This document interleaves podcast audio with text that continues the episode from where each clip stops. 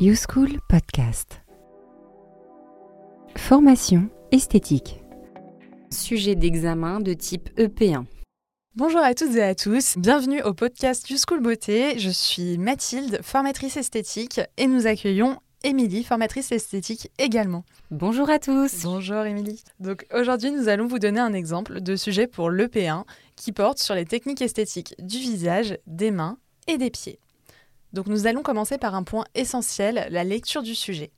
Et Émilie va nous donner les recommandations de la responsable technique. Voilà, exactement Mathilde. Donc tout d'abord, ce qu'il faut que vous compreniez, c'est que lorsque vous allez arriver dans la salle de pratique, vous allez avoir un petit temps d'installation, rassurez-vous, le modèle va pouvoir s'installer, vous allez pouvoir mettre en place euh, vos produits, votre linge, etc. etc. Puis ensuite, à l'issue de ce petit temps, la responsable de salle va déposer les sujets au bout du lit et va donc procéder à la lecture du sujet. Donc nous, ce que je vous propose aujourd'hui, c'est de prendre un exemple concret concernant l'épreuve 2P1, celle qui bien sûr relève de la technique visage esthétique euh, du visage, des mains et des pieds. Alors, je vais me mettre vraiment dans la peau euh, de la responsable de salle. Elle vous fera la lecture du sujet. Donc ce sujet comporte 6 pages numérotées de 1 sur 6 à 6 sur 6. Assurez-vous que cet exemplaire est complet. Aucun document n'est autorisé. L'usage de la calculatrice sans mémoire type collège est autorisé. Le candidat compose directement sur le document réponse, il y a vraiment un encadré dédié, qu'il rendra à l'issue des 45 minutes. La totalité des documents sera restituée à la fin de l'épreuve. Donc toutes ces indications sont données à l'oral hein, par la responsable de salle et en plus elles sont notées sur le sujet, hein, c'est bien ça? C'est exactement ça Mathilde. Et est-ce que du coup vous pouvez nous dire en quoi consiste ce sujet aujourd'hui? Alors là non, on a décidé de vous prendre un cas euh, vraiment très concret, donc on va vous donner une situation professionnelle. Par exemple, Madame Maupoint se paxe aujourd'hui. Elle portera une robe mi-longue en dentelle écrue avec des accessoires dorés. Pour cette occasion, elle a rendez-vous pour un soin esthétique du visage et un maquillage. Vous lui offrez un modelage des mains. Donc là, l'épreuve, elle se déroule en deux parties, avec une première partie théorique, puis une partie pratique. Donc, est-ce que vous pouvez commencer par nous exposer euh, le déroulement de la partie théorique, s'il vous plaît? Oui, bien sûr. Alors, vous aurez donc des questions de cours portant sur la biologie, la cosmétologie, la technologie des appareils, tout ça étant référencé bien sûr sur la plateforme YouSchool, répondant bien sûr au référentiel du CAP esthétique. Pour chaque question, bien sûr, vous aurez un fil conducteur qui vous exposera la situation pour déterminer le type de peau de votre modèle et vous aurez également une fiche diagnostique inclue dans le sujet. Et est-ce que vous pouvez nous expliquer un peu comment se présentent les, questions? Oui, alors donc en fait c'est simple, au niveau des questions vous avez donc un maximum de questions ouvertes, hein, il vous suffit en fait tout simplement de répondre euh, à l'écrit. Vous pouvez également trouver comme support des tableaux à remplir ou alors des propositions à relier les unes avec les autres. Et j'en profite pour vous demander, vous nous parlez d'une fiche euh, diagnostique et quelles sont les caractéristiques exposées? Alors là, si on reprend l'exemple de Madame Maupoint, on va par exemple vous, vous indiquer qu'elle est âgée de 20 ans, de profession fleuriste, qu'elle habite à Orléans, il faut bien un petit contexte quand même. Sa peau est bien hydratée et ferme. En revanche, elle présente par exemple un excès de sébum et des pores dilatés sur l'ensemble du visage.